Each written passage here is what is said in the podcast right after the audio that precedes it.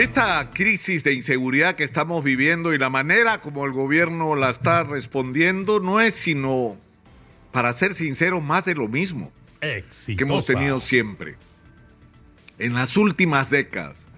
¿Y qué es lo que tenemos? Es improvisación. Fíjense ustedes lo que está pasando. ¿ah? Declaran el estado de emergencia. ¿Ya cuál va a ser el papel de las Fuerzas Armadas? A ver, oiga, señores las Fuerzas Armadas, ¿qué van a hacer? O sea, espérame un ratito. Declaras un estado de emergencia porque tienes un plan. ¿No es cierto? Donde tú ya determinaste con anterioridad cuál va a ser el papel de las Fuerzas Armadas. Lo están discutiendo. Están viendo, ¿no? Horas antes de que se declare el estado de emergencia, recién se están reuniendo con los alcaldes de los distritos que van a ser declarados en emergencia. Es decir, no es que ha habido una reunión con los alcaldes, con las personas involucradas en la declaratoria de emergencia para planificar. No. Horas antes, es más, después de la declaratoria de emergencia se está discutiendo cómo hacemos.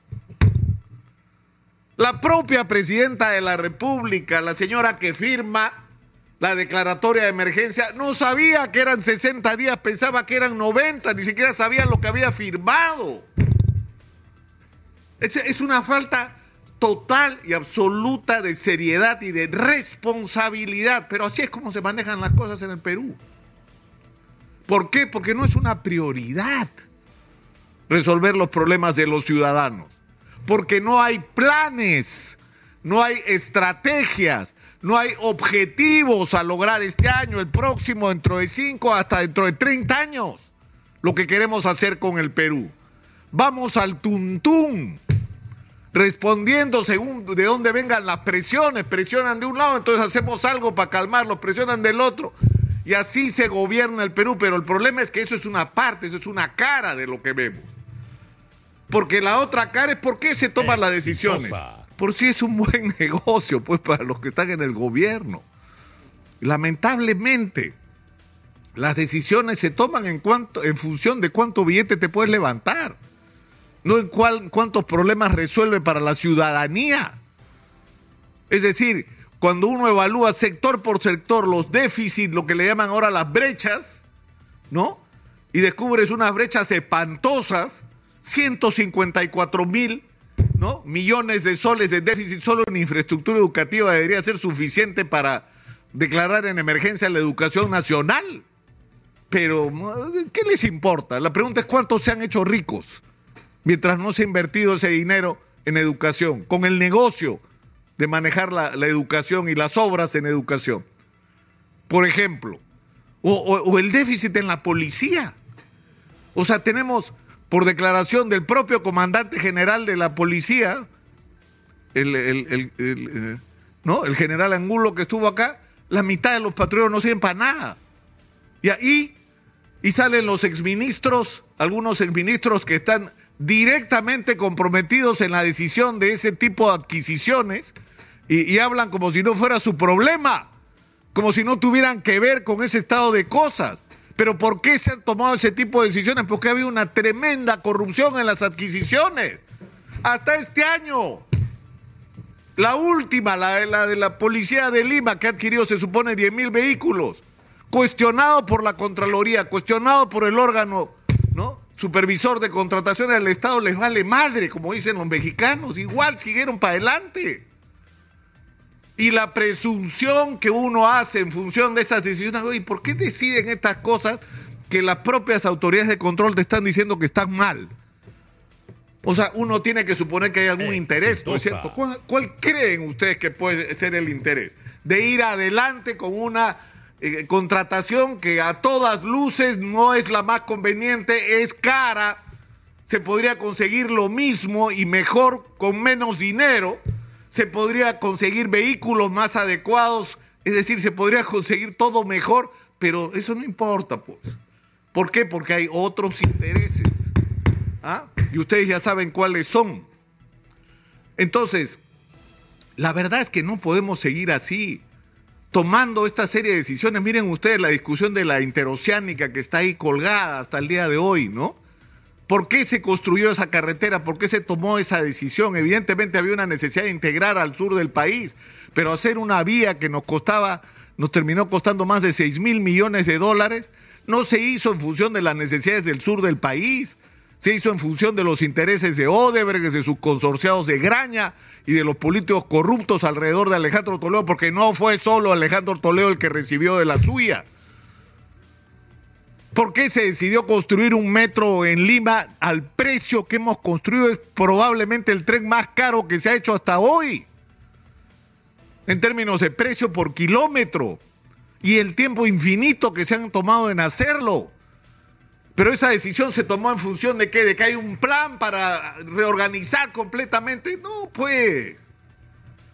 Porque era un buen negocio para em-, empresarios inescrupulosos que tratan de ganar lo más posible, ¿no? Sobornando a funcionarios que están ahí viendo cómo muerden y muerden desde abajo hasta arriba.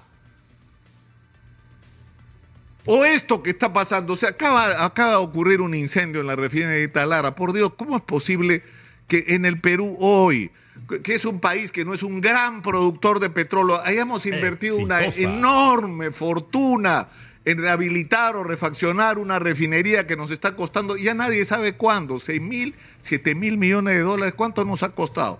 Pero aguanta un ratito, ¿no era que teníamos gas natural?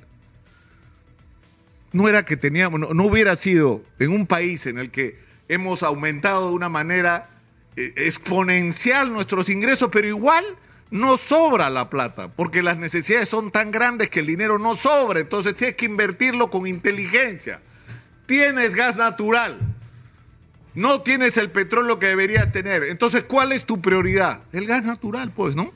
¿No, no sería lo lógico, digamos? ¿No? Y, ahora hay gente hablando de, quieren eh, privatizar Petro, pero ¿quién creen que, se, que va a hacer cargo de la refinería? ¿Usted creen que alguien se va a hacer cargo de un muerto con una deuda gigantesca, impagable? ¿Que pretenden que la pague el Estado peruano?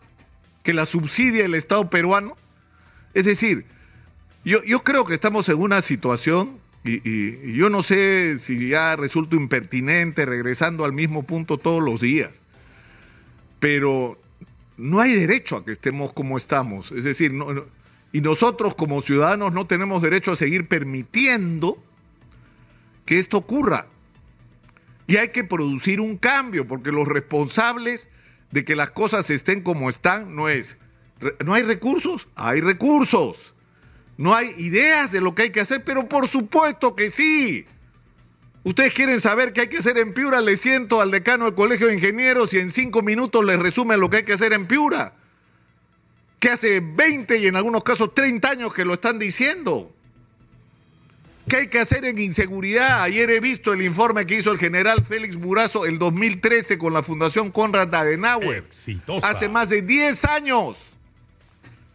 Con un diagnóstico absolutamente riguroso de la situación de la inseguridad de la policía y de todos los problemas que, implicados en la inseguridad, porque la inseguridad no es solamente un problema policial, es un problema que tiene implicancias legales, entonces implica el sistema de justicia, tiene implicancias penitenciarias, o sea, cómo vamos a manejar el tema de las cárceles y se van a hacer eh, realmente espacios de rehabilitación o no, y tiene componentes sociales, en el sentido de que mientras el Perú vive en los niveles de informalidad y los jóvenes estén en el abandono en el que están, vamos a meter presos delincuentes y van estos van a ser reemplazados por nuevos, o las cárceles se van a convertir en escuelas de formación de delincuentes y centros desde los que se dirige la Comisión de Delitos.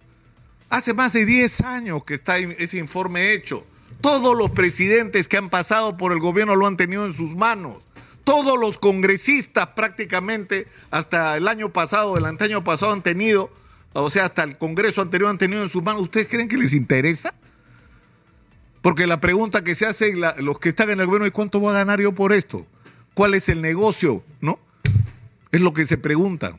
Y no si ese tipo de planes, por eso digo, ¿es falta de recursos? No, es falta de ideas en absoluto. En absoluto, los colegios profesionales, los especialistas, en todos los niveles, en todos los sectores, saben lo que hay que hacer y en algunos casos los planes están escritos. Pero ¿cuál es el problema? Los políticos. Ese es el problema. Políticos ineptos, políticos corruptos, políticos oportunistas que hacen cosas asquerosas, o sea, han tenido al país en vilo durante dos años en la guerra entre los fujimoristas y el demonio de Vladimir Cerrón y ahora están abrazados dándose besitos. Exitosa. O sea, ¿qué sentido de la moral tiene esta gente con tal de quedarse hasta el 2026? Se meten al bolsillo, por no decir en otro lado, sus supuestas diferencias ideológicas. Es decir, no podemos más con esto.